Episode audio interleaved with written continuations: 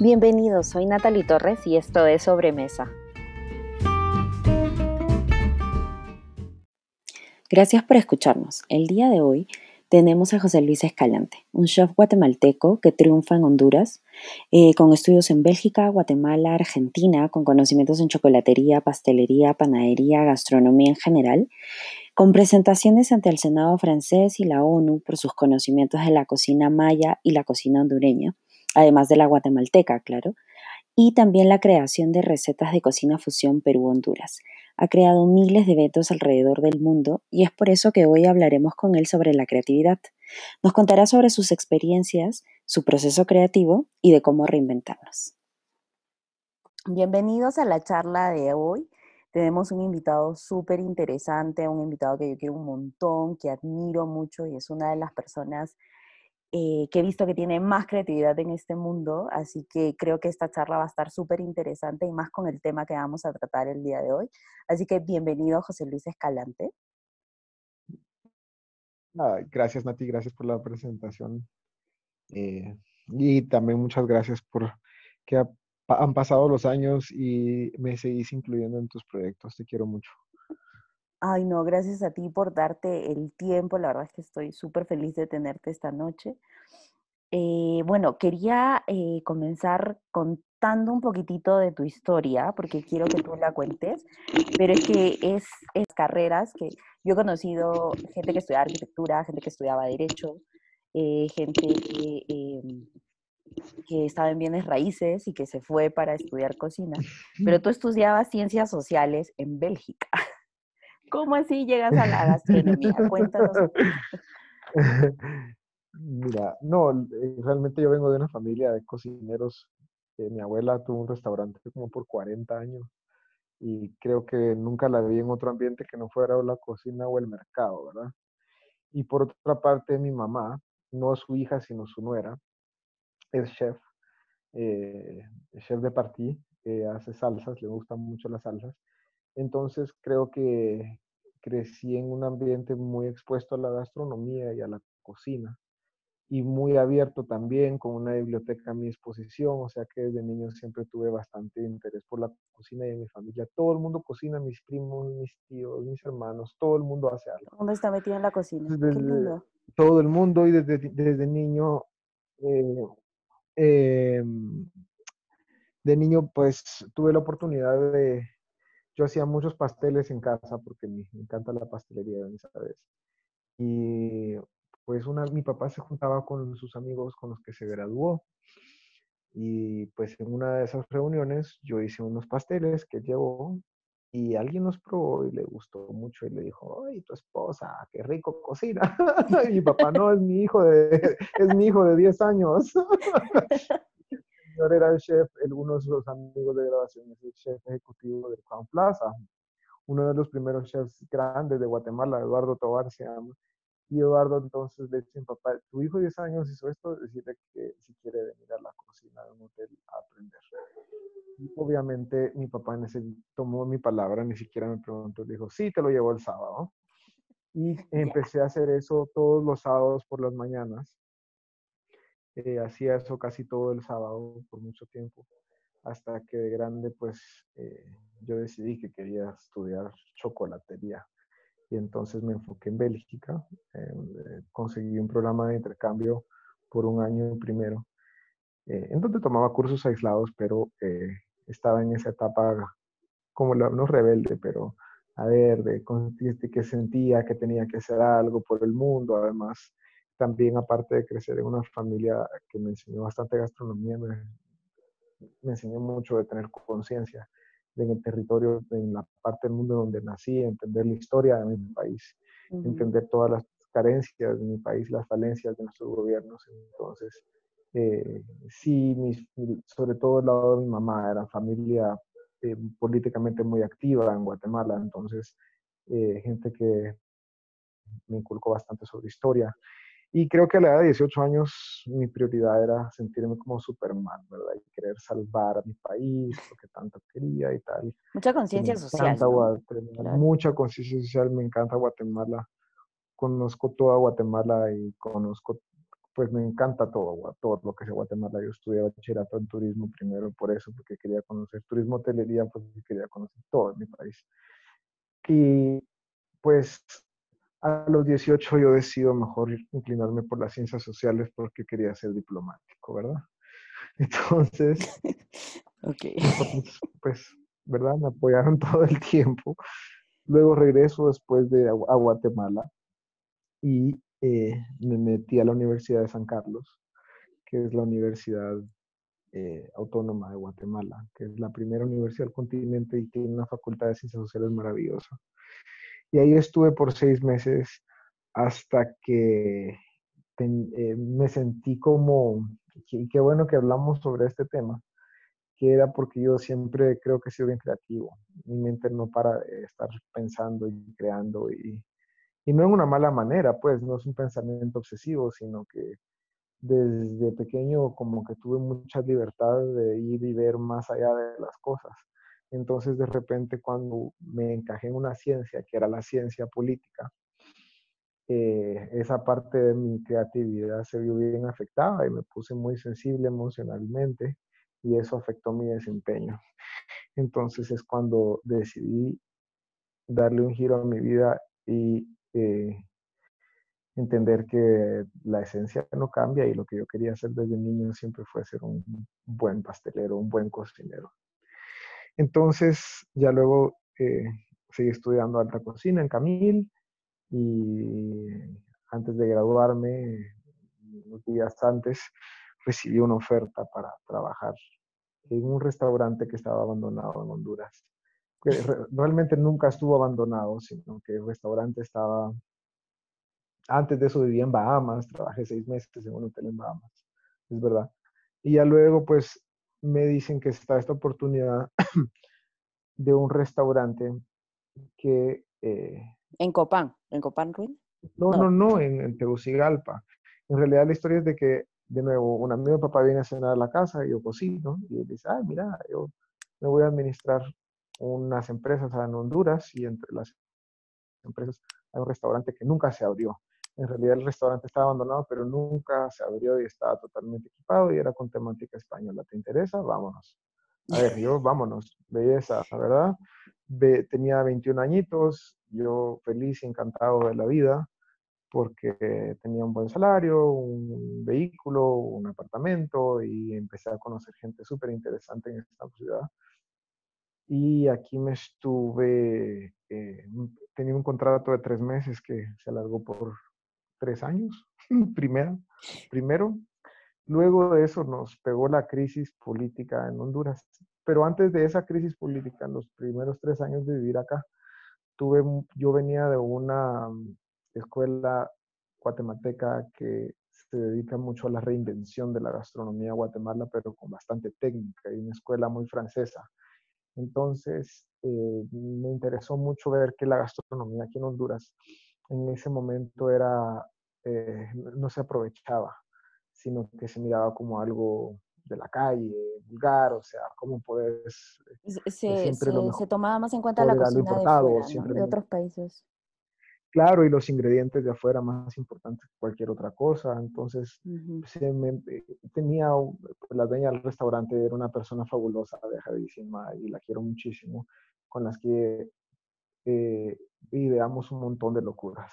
Entonces, yo cada, todos los jueves tenía un menú de degustación únicamente con productos locales, inspirado en la gastronomía hondureña, y así empecé a jugar por los tres años pero se fue haciendo más, más grande el círculo, más grande el círculo y entendí que existía la necesidad de concientizar a las nuevas generaciones de gastrónomos y de cocineros en la correcta utilización de sus productos, porque sí se utilizaban bien, pero en realidad eh, hay muchos productos, te voy a hacer, te voy a dar ejemplo, tú que estuviste en Copán, pero eh, por ejemplo las, los hongos, los hongos que aquí les dicen canturucas en Copán, que son hongos chanterelle en la cocina internacional, el hongo de pino. Y la única manera que se lo comían era con huevo, huevos revueltos con los honguitos, que es fabuloso, ¿verdad? Imagínate un desayuno delicioso de huevos revueltos con chanterelle. Pero aparte de ese, no salían de eso, o sea, el hongo ese se come solamente así. Bueno, ¿no han probado hacer tal cosa? No. Y no podemos hacer otra cosa, ¿no? Entonces, era como que cada cosa tenía su rol específico en la cocina. Y yo como un buen creativo le di vuelta a eso. Entonces les empecé a decir, bueno, y ustedes conocen los patastes, Guatemala, whisky, que son eh, chayotes, ¿verdad? El nombre es los chayotes. Eh, eso también puede ser un postre y todo. Bueno, no, yo, pero claro, si esto es familia, familia de las curcubaceos, ¿cómo no puede, verdad? Si puedes comerte un melón y una sandía, ¿cómo no puedes? Pero no, si eso aquí solo se come con la sopa de res. Y bueno, pero ya han probado hacerlo en otras maneras. Entonces, ir jugando y me encontré con un grupo de gente que era experimental, compartieron recetas. Y eh, luego, pues bueno, se nos vino la crisis política del 2009 y yo decidí irme de vuelta a Guatemala para irme a Buenos Aires en ese entonces. Y en el camino a Guatemala pasé por un pueblo muy lindo que se llama Copán. y te quedaste. Donde en donde el dueño de un hotel, que es el primer hotel de toda esa región, un hotel fabulosísimo, es hermoso. La verdad es de que le han metido, es demasiado lindo el hotel. Eh, lo pueden visitar en su página que es Hotel Marina Copán, pues lo pueden googlear. es muy lindo, vale la pena verlo. Hotel Marina Copán es un hotel fabuloso. Entonces, lo más interesante de aquí es de que el, el, dueño del hotel, que es el hijo de la fundadora del hotel, o sea, doña Marina, cumplía 100 años en este año, si no estoy mal. Doña Marina em, era una cocinera de tradición.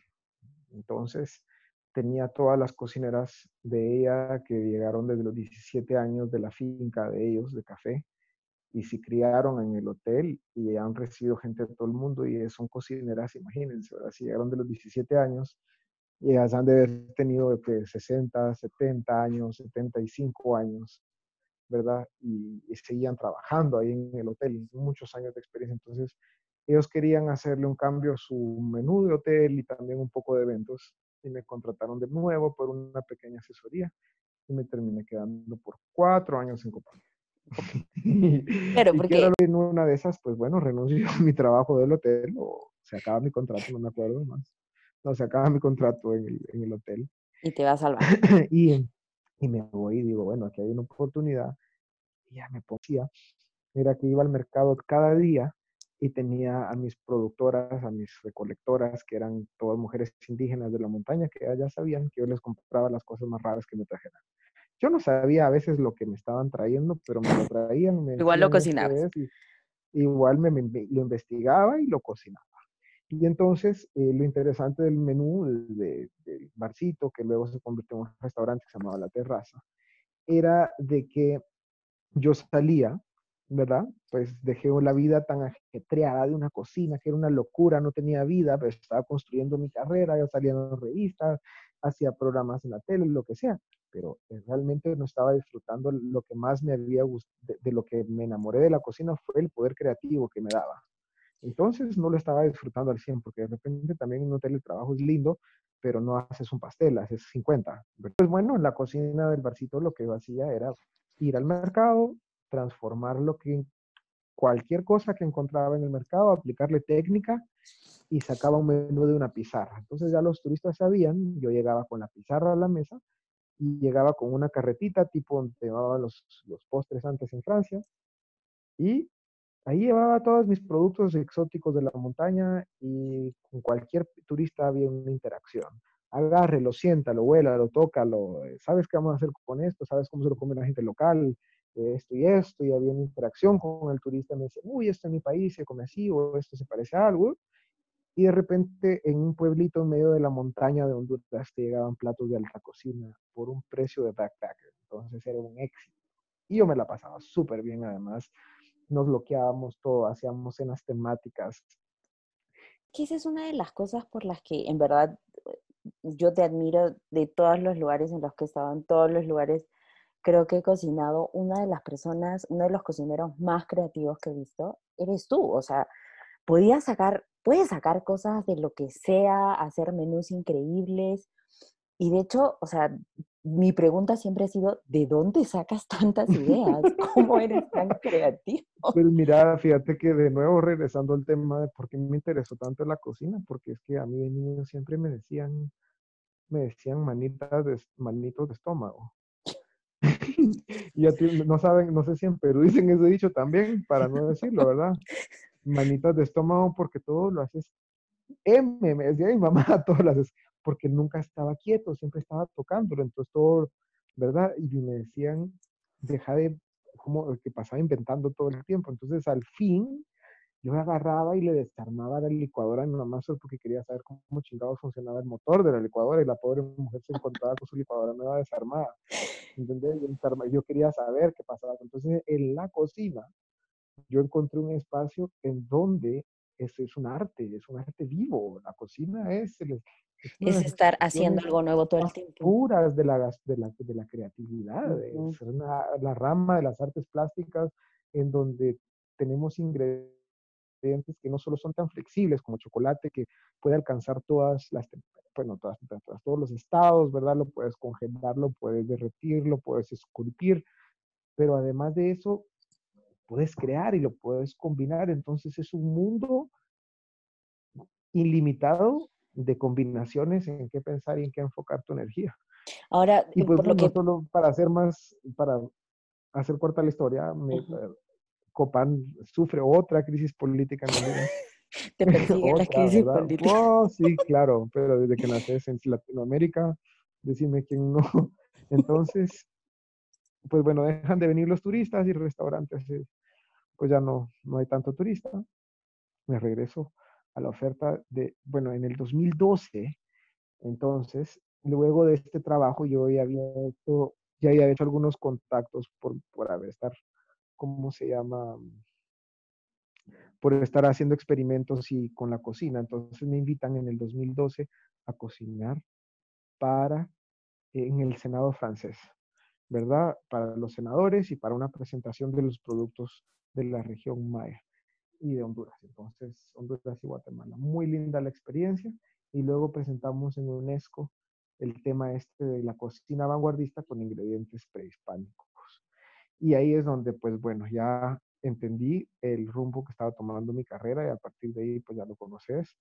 Eh, me regresé de nuevo a Tegucigalpa, en donde se abrió una escuela informal de cocina, que era Rojo Loft. Rojo Loft, en Perú, en Perú, ahí donde te conocí a ti.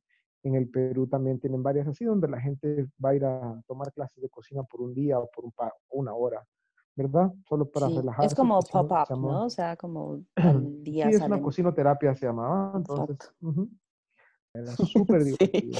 La verdad es que yo cuando... Luego, luego, llegaste tú y, claro, tú diste un par de clases ahí.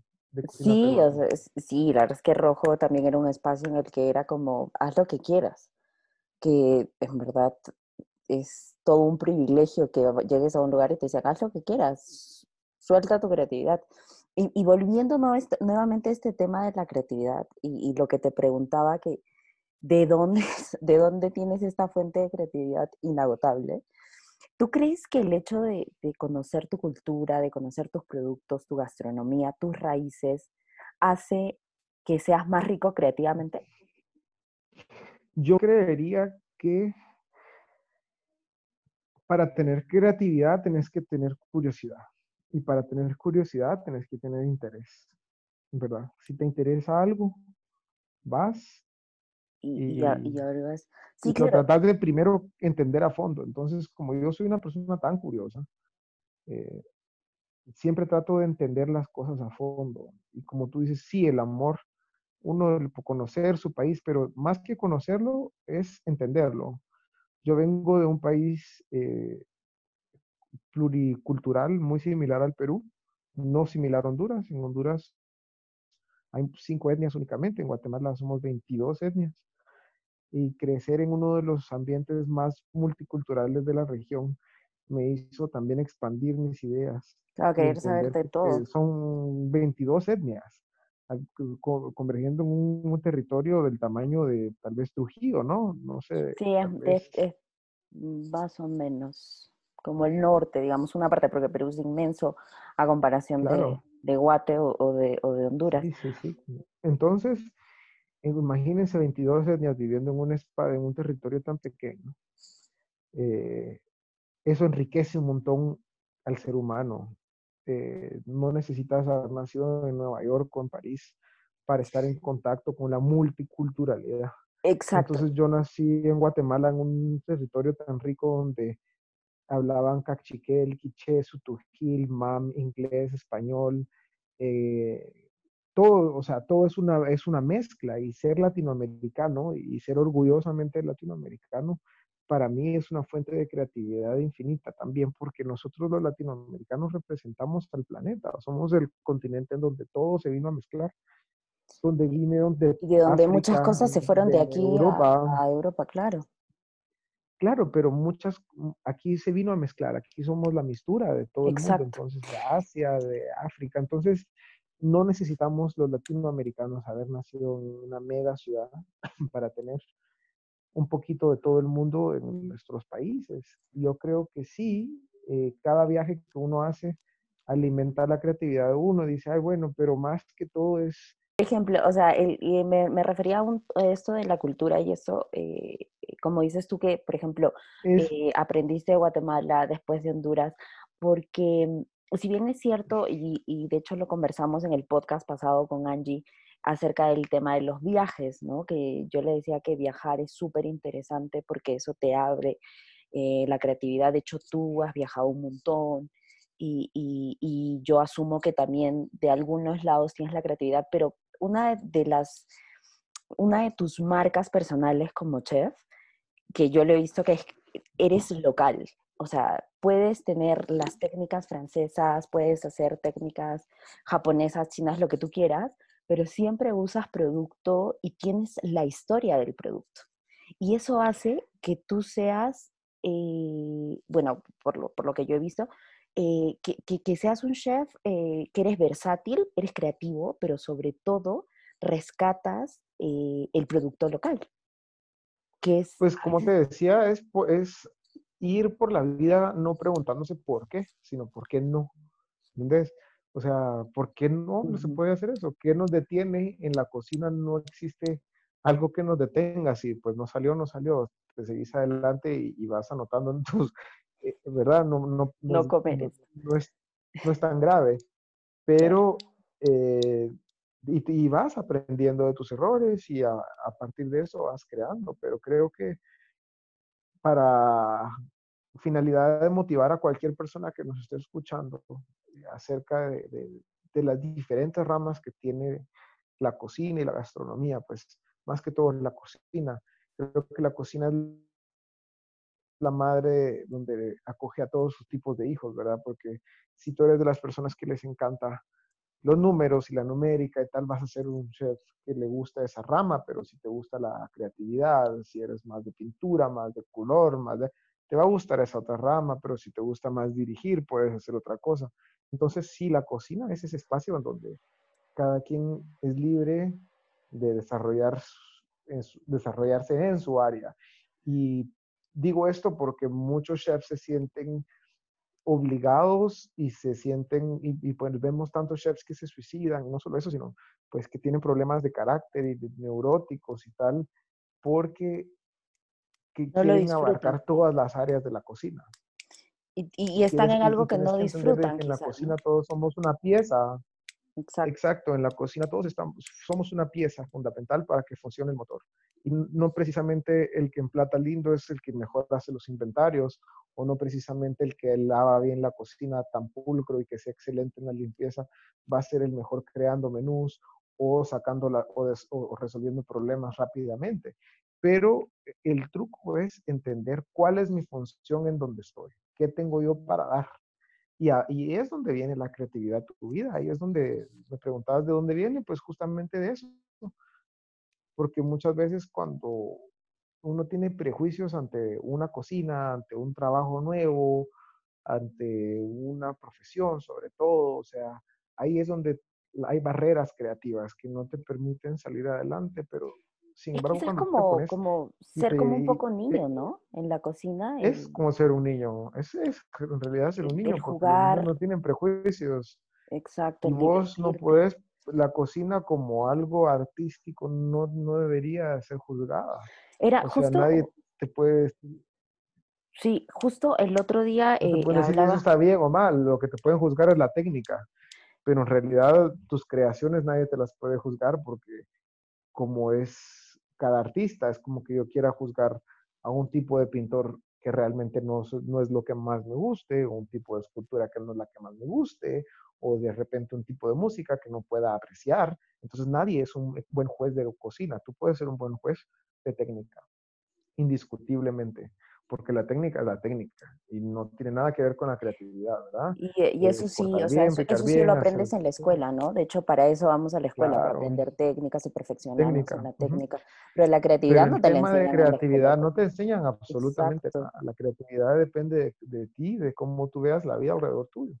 Y es lo que yo te decía. Entonces, ¿cuál sería la lección de, de, de la vida, de, cómo ser creativo? Es dejar de quejarte, porque de repente los cocineros somos bien quejumbrosos, dejar de quejarte y decir, ay, si yo, no tu, si yo tuviera un subid, si yo tuviera una máquina de helados, si yo tuviera una kitchen, si yo tuviera los moldes, en lugar de eso decir, ¿qué puedo hacer con lo que yo tengo? ¿Qué es lo que puedo hacer con lo que yo tengo? A ver, si donde yo vivo no es una región cerca de algún puerto, entonces no tengo acceso a productos importados, ¿qué puedo hacer con lo que yo tengo? O viceversa, si estoy en una región en donde no hay producto, porque me ha tocado otra cocinar en lugares en donde no hay producto local. O sea, eh, eh, en Nassau, era, en Bahamas, eran muy contados con los dedos los productos locales. Y era, pues para responder tu pregunta, yo creo que lo más importante como uno como un cocinero es pararse en su territorio, entender de que la gastronomía y la cocina no solo es, eh, va más, mucho más lejos que en tu cocina física, ¿verdad? Sino que va más allá, va en todo tu territorio, salir a darte una vuelta, mira lo que come la gente, cómo se lo come, pensar fuera de la, fuera de, la caja, ¿verdad? Pensar cómo pensaban los grandes artistas de la pintura, de la escultura, imagínate cómo pensaba eh, Bosco, ¿verdad? En, su época, o sea, ¿en qué chingados estaba pensando Bosco cuando pintaba eso? Eh, o me entendés, o Van Gogh, claro, o Dalí, o Renoir, o Monet, para sus épocas, eran pintores. Pero claro, mira, o sea, qué lindo lo que, lo que dices que es como, ¿qué hago con lo que tengo? Que de hecho lo podemos llevar a estos tiempos, porque ahorita estamos en plena pandemia. Totalmente. Coronavirus y todo el sector gastronómico, turístico parado, ¿verdad? Todos. Y mucha gente te dice, ay, no, porque yo, yo estaba acostumbrado a trabajar con la amasadora tal y las laminadoras para hacer, ¿y cómo lo voy a hacer? Pues, como lo se hacía antes, agarra un palillo y empieza a hacer tu croissant. Y es que yo no tengo la amasadora, entonces no puedo emprender, pero como se hacía antes, la gente lo amasaba a mano. Los... ¿Verdad? Vamos de vuelta eh, con el, con el COVID, vamos de vuelta a la esencia de la humanidad, a lo que realmente es importante. Porque tú sabes con lo que tengas, haz lo que puedas, pero disfrutarlo, eh, ¿verdad? Eh, no sé si te acordás de esa experiencia en China, cómo tuvimos que traducir una pachamanca al ingrediente chino. Era fabuloso. Para 400 personas. sí. 500 personas. Natalie y yo en un mercado chino que donde no hablaba nadie inglés y nosotros ni una palabra en chino tratando de buscar ingredientes para sustituir los originales de la pachamanca y hacer una pachamanca adaptable. Entonces, ahí es donde tú te tienes que preguntar, ¿por qué no? A ver, ¿por qué? ¿Por qué no? Y encontramos los vegetales más raros, ¿te acuerdas? Y los enterramos y era fabuloso. Sí, y los metíamos todos. y eso, por ejemplo, Sí, de hecho me encanta hablar de este tema eh, contigo, o sea, el, el, tema de la creatividad, porque de una de las personas que yo aprendí eso fue de ti, justamente, porque era como, oye, ¿y esto cómo se comerá? No sé, mata, no, ya, mételo. Y era como, pero ¿cómo lo vamos a hacer? Pero es que si no sale bien, no salió bien, pues, o sea, ¿qué, qué pasa? ¿No? Entonces, yo aprendí eso de. No pasa nada. Exacto. Y al contrario, salía súper rico. Y, ya era como, ah, mira, esto se puede hacer. Y te cuento que muchas veces sabe feo las cosas, pero ahí es donde aprendes y entendés. Y algo que detona la creatividad, para ya no aburrirlos tanto, lo que detona una creatividad es el conocimiento, ¿verdad? Entonces tú me preguntabas si el viajar y el tal, y de nuevo vamos al, al, al, al perfil del chef quejumbroso, ay, sí, pero yo no he viajado, entonces no puedo. Mentira. A ver, lo que te da el poder creativo es tener herramientas de aprendizaje. Y el Internet es... El Internet ahora es una Claro, ahora, ahora tienes información a la mano, ¿no? claro. Pero yo les voy a recomendar, hay un libro que se llama de, de cocina y comida, On Food and Cooking, es un libro en inglés, pero también está su traducción de cocina y comida, del, del autor Harold McKee. Harold McKee, él escribió una Biblia del ADN de cada uno de los ingredientes del planeta. Pues de los más importantes, ¿no? Del planeta, a ver, estoy exagerando. Pero sí es un librote grande, grande, grande.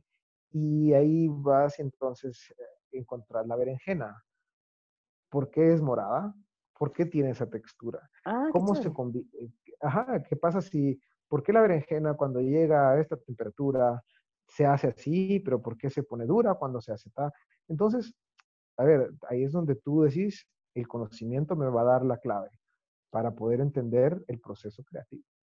Entonces, en un proceso creativo, y es muchas veces donde los chefs fallamos, y los chefs que son menos creativos fallan, es en donde su creación no tiene contenido. Y es, tú me hablaste también acerca de ese tema. Es muy importante que cuando tú te quieras crear algo, le agregues un contenido, tiene que tener esencia, o sea, Claro. ¿Por qué?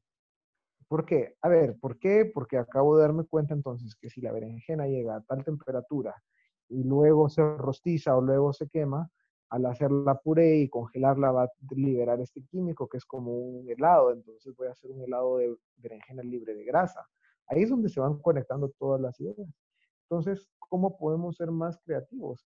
Teniendo pues, conocimiento. Simplemente teniendo conocimiento, entendiendo cómo funcionan las cosas, eh, agarrando como pues otro, un, un, ejemplo clave es lo que se hace bastante en Perú, lo que hacen en Central, que es agarrar el ingrediente y aplicarle todas las técnicas habidas y por haber, hasta que entendamos cuáles son todas sus reacciones físicas y químicas del, del producto.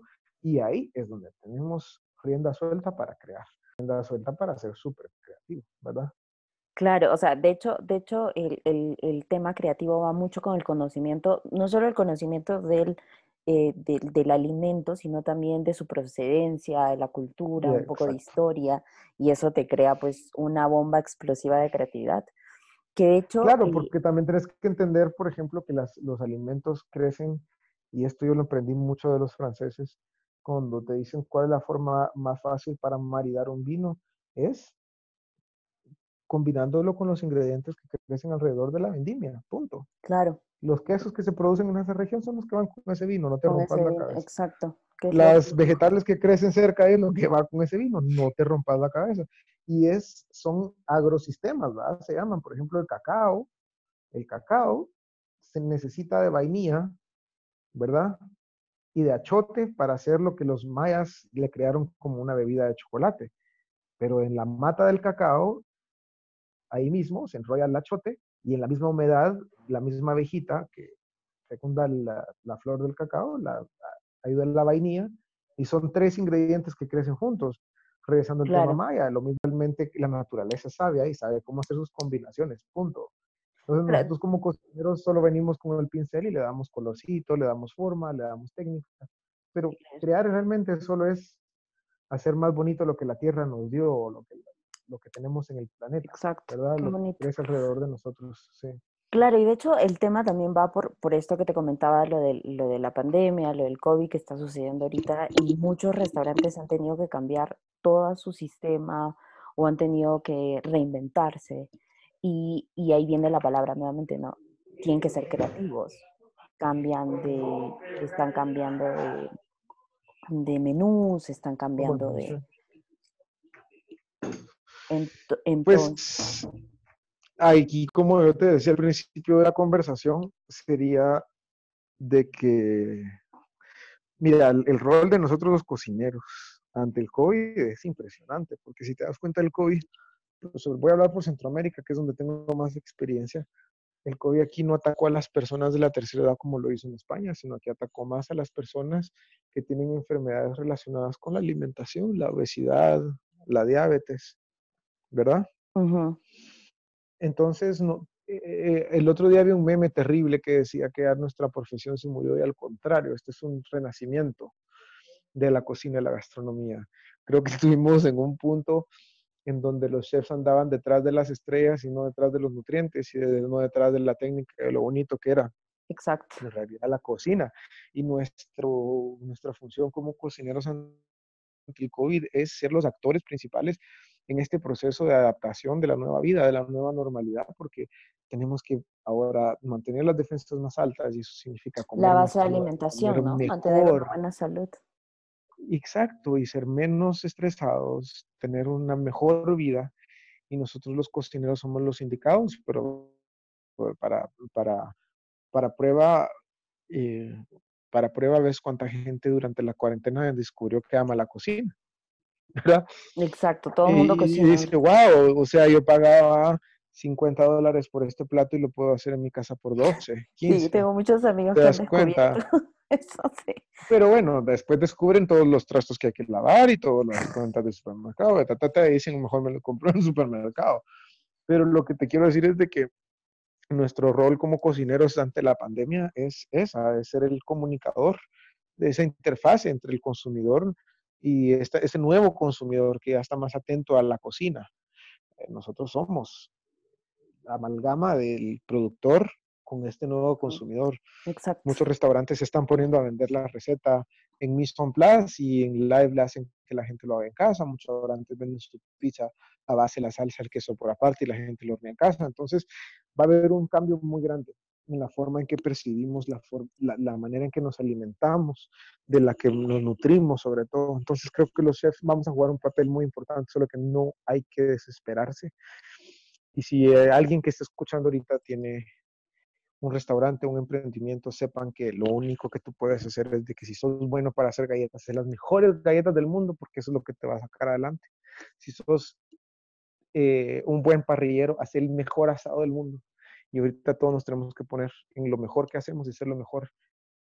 Claro, y además ver, las ramas, ¿no? Porque si quizás antes hacías, eh, no sé, pasteles, eh, pan dulce, el, el, ahora pues puedes hacer pan dulce eh, que sea más saludable, usar productos naturales, enfocarte un poquito más en, en, la salud, como decías tú, porque ahora la gente también se está preocupando por su salud, o sea, Mm. Están metidos en casa cocinando y se dan cuenta que para hacer un pan de banano entraba dos tazas de aceite y se vuelven locos y dicen, ¿cómo es posible que yo comía esto?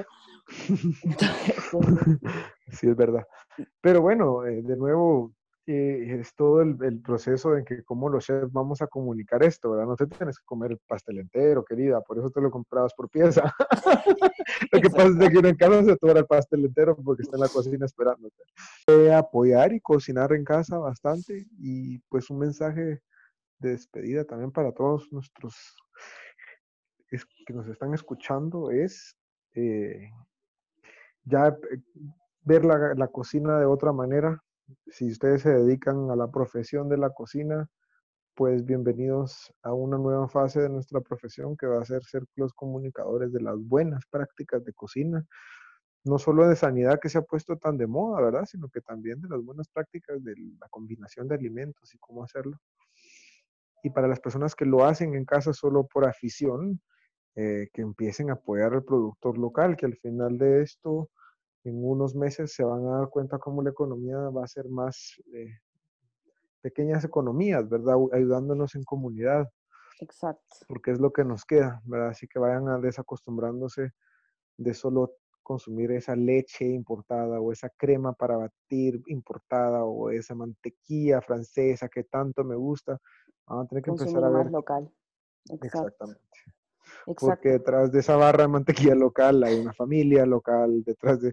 Y es chistoso, pues, porque de repente sí somos bien caprichosos los chefs y a mí me gusta ese chocolate belga al 80% en piedra, no sé qué, pero nos va a tocar que consumir el chocolate hondureño, el chocolate peruano, nos va a tocar que consumir y hay que hacerlo de la forma correcta y vamos a desarrollar nuestra cocina de una forma linda.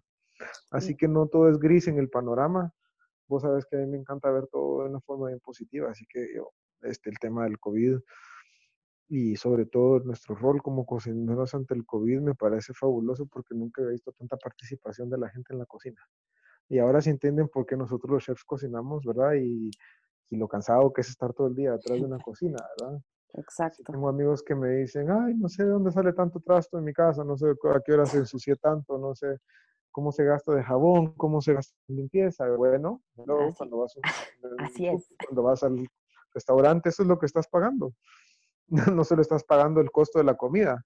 Exacto. Porque no pareciera a veces que la gente quiere que ganen todos menos los restaurantes. Uy, ese arroz, y mira, con, con, lo mismo yo hice arroz para toda mi familia, pero bueno, va a tener que lavar, va a tener que fregar. Claro, es mucho más. Sí, el típico, oye, pero en comida se gana el 100% y es como un momento, bueno, porque estás pagando otras cosas también. Sí, claro, tus años de experiencia en la cocina, estás pagando también a la que limpia, a la que pone la música, a la florista, a la que te pasa adelante, a la que hizo los uniformes, al que, diseñó el, menú, al que te todo. Sí, claro. Exacto, sí. No, pero, pero qué lindo que, que, hayamos tocado este tema de la creatividad y yo me voy a quedar con cuatro frases. El por qué no, que creo que es algo que debemos de preguntarnos siempre en la cocina y cuando vemos un producto, ¿por qué no? El ser niño, porque en la cocina necesitas ser niño como lo comentabas, y qué hago con lo que tengo. Que creo que son, eh, o sea, lo que tienes y qué haces, qué haces con lo que tienes y tienes que ser lo más creativo con eso. Y además el conocimiento, el conocimiento del producto, el conocimiento de la historia, eh, el, el, producto local, sus proteínas, etcétera, que es lo que nos va a ayudar en un tema de creatividad. Y creo que lo más importante es ser tolerante, ¿no? Mm, bueno, igual eh, eh, agradecerte por, por, la conversación de ahora y, englobando el tema de, de la creatividad, eh, que la verdad es que ha sido una conversación súper linda, me encanta. Aprendiendo, pues eh, hace poco estabas emprendiendo y, bueno, comenzó la pandemia. Cuéntanos un poquito el proyecto en el que estás. Pues tenemos un proyecto que era una plaza con tres ambientes diferentes y pues teníamos seis meses cuando pasó la pandemia así que nos ha tocado que reinventar de nuevo el menú, cambiar de estrategia, pero al igual que cualquier crisis con esto, pues puedo cerrar eh, y es bien interesante, me lo dijo mi papá, que vos lo conoces, es una persona bien sabia, me dice, mira hijo, en la crisis no sobrevive el más fuerte, sino el más adaptable, ¿verdad? Porque el más fuerte se va a cansar, se puede cansar eh, de estar luchando, más el que se adapta no se cansa porque simplemente se adapta. Entonces, dejémonos de quejar ya, salgámonos del síndrome del chef quejumbroso, del chef quejón, y digamos, démonos cuenta cuál es nuestra posición, en dónde estamos en el planeta, qué es lo que vengo a hacer en donde estoy. Si estoy en un barrio en donde no existen las pastelerías, en donde estoy, qué es lo que puedo hacer. Si estoy en un lugar en donde no existen las crepas o nadie las ha probado, pues soy el innovador de las crepas. Si estoy en un lado en donde la gente solo toma su misma comida típica, pues es un tiempo de empezar a reinventarse y de empezar realmente a hacer factores de cambio, ¿verdad? nuestras Qué lindo. Claro. ¿Verdad? Porque toca. Qué gran consejo el de tu papi. Es que tu papi es un sabio, sí. El, más fuerte no es el que, el que se queda, sino el más adaptable. ¿Y cómo se llama el, el restaurante. ¿El libro? El, restaurante se llama Plaza Santa, en donde está el pato negro, que es de comida tradicional. Eh, está la pizzería, que es un café también, que se llama Todos los Santos Café, y el bar. Pero bueno, ahora estamos eh, trabajando bajo el nombre solo de la Plaza Santa, en donde englobamos todos los... Y te encuentran en redes sociales, están haciendo el Plaza Santa-HN. Nos pueden seguir en nuestra redes sociales, Plaza Santa-HN. Y eh, estamos haciendo delivery, habilitamos una ventanilla de servicio, también nos pusimos muy al día con el tema tecnológico de la forma de pago, que es uno de los, de los, ah, de los desafíos más grandes en que enfrentamos ahorita ante el COVID. Entonces, la conversación de ahora, la verdad es que te agradezco, ha sido una conversación muy, muy bonita.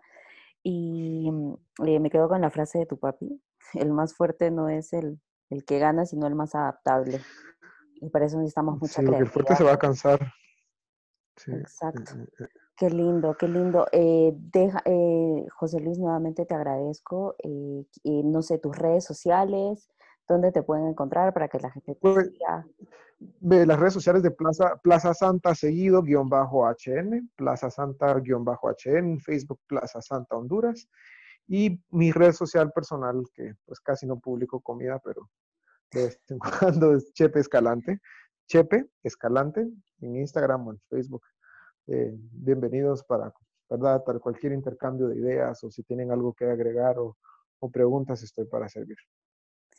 Sí, muchísimas gracias, José. La verdad es que ha sido una conversación súper, súper interesante de la creatividad. Yo me llevo un montón de frases tuyas y bueno, agradecerle a todas las personas que nos están escuchando llegar hasta este punto. Muchísimas gracias y recuerden que todos los jueves tenemos un invitado diferente y nuevamente agradecer y mandarte un saludo inmenso, un abrazote, un besote, José Luis. Muchas gracias y eh, eh, los esperamos la próxima semana en Sobremesa. Eh, un beso, gracias.